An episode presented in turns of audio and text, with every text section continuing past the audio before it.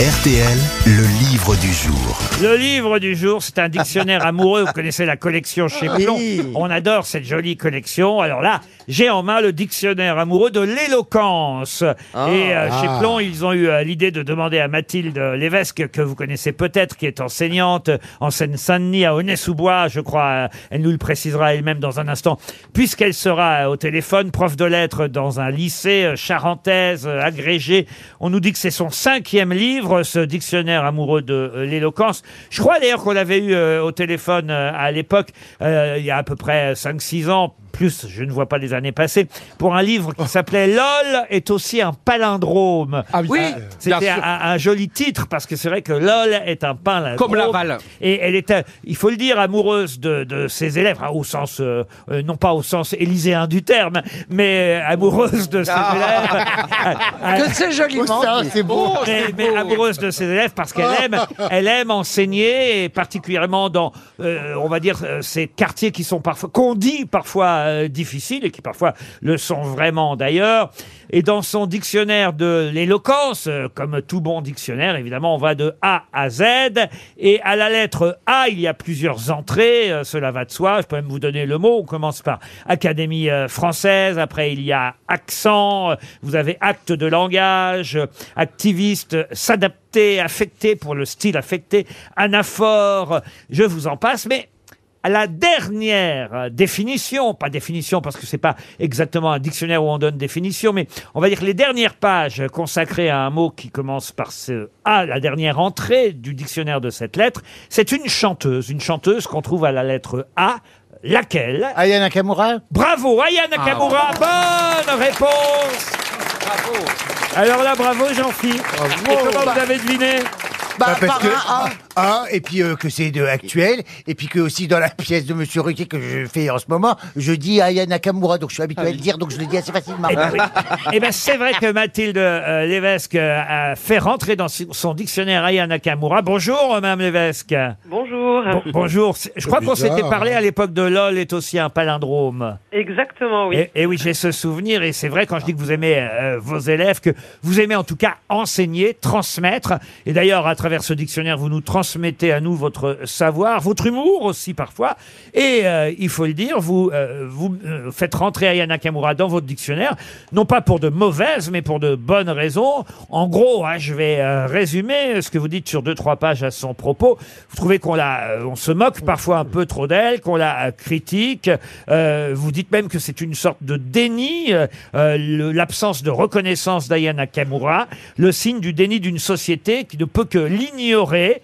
Euh, vous dites que, euh, au fond, le- les mots qu'elle utilise, euh, c'est de l'argot ivoirien, et c'est pas parce que nous on ne le comprend pas que ça ne fait pas partie de la langue. Oui, exactement. En fait, on, dit tout le temps, on entend sans arrêt à son sujet qu'elle qu'elle chante n'importe quoi, que c'est du charabia, qu'on comprend rien à ce qu'elle dit. Euh, or, euh, alors sans dire pour autant que c'est des chansons à texte. hein. En revanche, ce- ces chansons ont du sens. Simplement, elles intègrent euh, non pas des mots anglais comme euh, ceux auxquels on est habitué, mais des mots qui viennent de son pays d'origine. Oui. Voilà, vous dites sous prétexte que nous, on ne maîtrise pas le Nucci, l'argot ivoirien. Bah eh bien, oui. euh, on dit qu'elle chante n'importe quoi, mais ça veut dire aussi qu'on n'a pas parlé à un adolescent depuis 10 ans, ce que vous faites vous tous les jours, et qu'on ne sait pas que la pouki est une poucave, donc une balance, mais c'est pas pour autant qu'elle chante du charabia, contrairement à ce qu'on dit. Que l'on se reconnaisse ou non dans la portée de ses textes n'est finalement pas ce qui importe le plus. Elle va au-delà de ce qu'elle dit parce que sa langue est certes cryptée, euh, mais euh, ce qu'elle fait, c'est qu'en fait, elle fragilise à travers cette langue ceux qui la stigmatisent, car ils se sentent inconsciemment exclus d'une communauté linguistique. Voilà ce que vous écrivez. Oui, bah c'est ce que je pense aussi plus généralement du langage dit euh, langage des jeunes. Hein. Oui. On décrit Bah, euh, parce remarque, qu'on ne le moi- maîtrise pas. Franchement, sauf le respect, si on me parle en argot ivoirien, euh, toi, euh, je vais avoir des petites réticences au départ, quoi. je vais pas savoir si on me chie dessus ou si on me fait un compliment, tu comprends? Ah bah il y a d'autres indices que le vocabulaire pour savoir si les gens euh, vous agressent euh, ou non. Là, on, on reconnaît bien l'enseignante. Quel âge, quel âge ont vos jumeaux maintenant, monsieur euh, Bigard Ils vont avoir 10 ans le 5 Eh, novembre. allez Ce voir sont des scorpions. Eh ben, vous allez voir que bientôt, vous comprendrez pas forcément tout ce qu'ils vous Ah, racontent. ah, c'est possible. Parce que c'est ça le vocabulaire des jeunes aussi, n'est-ce pas, Mathilde Levesque Oui, c'est ça. Bah, c'est un mélange de plusieurs langues euh, qui ne sont plus désormais que seulement euh, des langues européennes, et je pense qu'il faut s'en réjouir. hein. Alors, sautons quelques lettres. À la lettre D, on trouve le mot euh, débat, l'entrée débat dans votre dictionnaire amoureux de l'éloquence. Et pour moi qui aime suivre euh, la politique et donc les euh, débats, vous revenez sur quelques phrases célèbres. Alors, certaines, évidemment, qu'on n'a pas oubliées, comme euh, euh, Mais euh, euh, j'ai le monopole, euh, vous n'avez pas le monopole du cœur. euh, C'est une affaire de cœur et non pas seulement d'intelligence. L'échange entre Mitterrand et, et- et Giscard. hein, le- vous n'avez pas le monopole du cœur. Tout le monde se souvient de Ah, vous celle-là. faites bien Mitterrand Merci. Toujours Giscard et Mitterrand, vous rappelez, le, vous êtes l'homme du passé. Mitterrand répond à Giscard, vous êtes l'homme du passif. Et puis, par exemple, j'avais euh, oublié qu'entre Giscard et Mitterrand, encore, Giscard avait dit à, Mitterrand, donnez-moi, euh, donnez-moi le cours du Deutsche Mark. Et, Mitterrand avait répondu Je n'aime pas vos méthodes, je ne suis pas votre élève. Ici, vous n'êtes pas président de la République, mais mon contradicteur.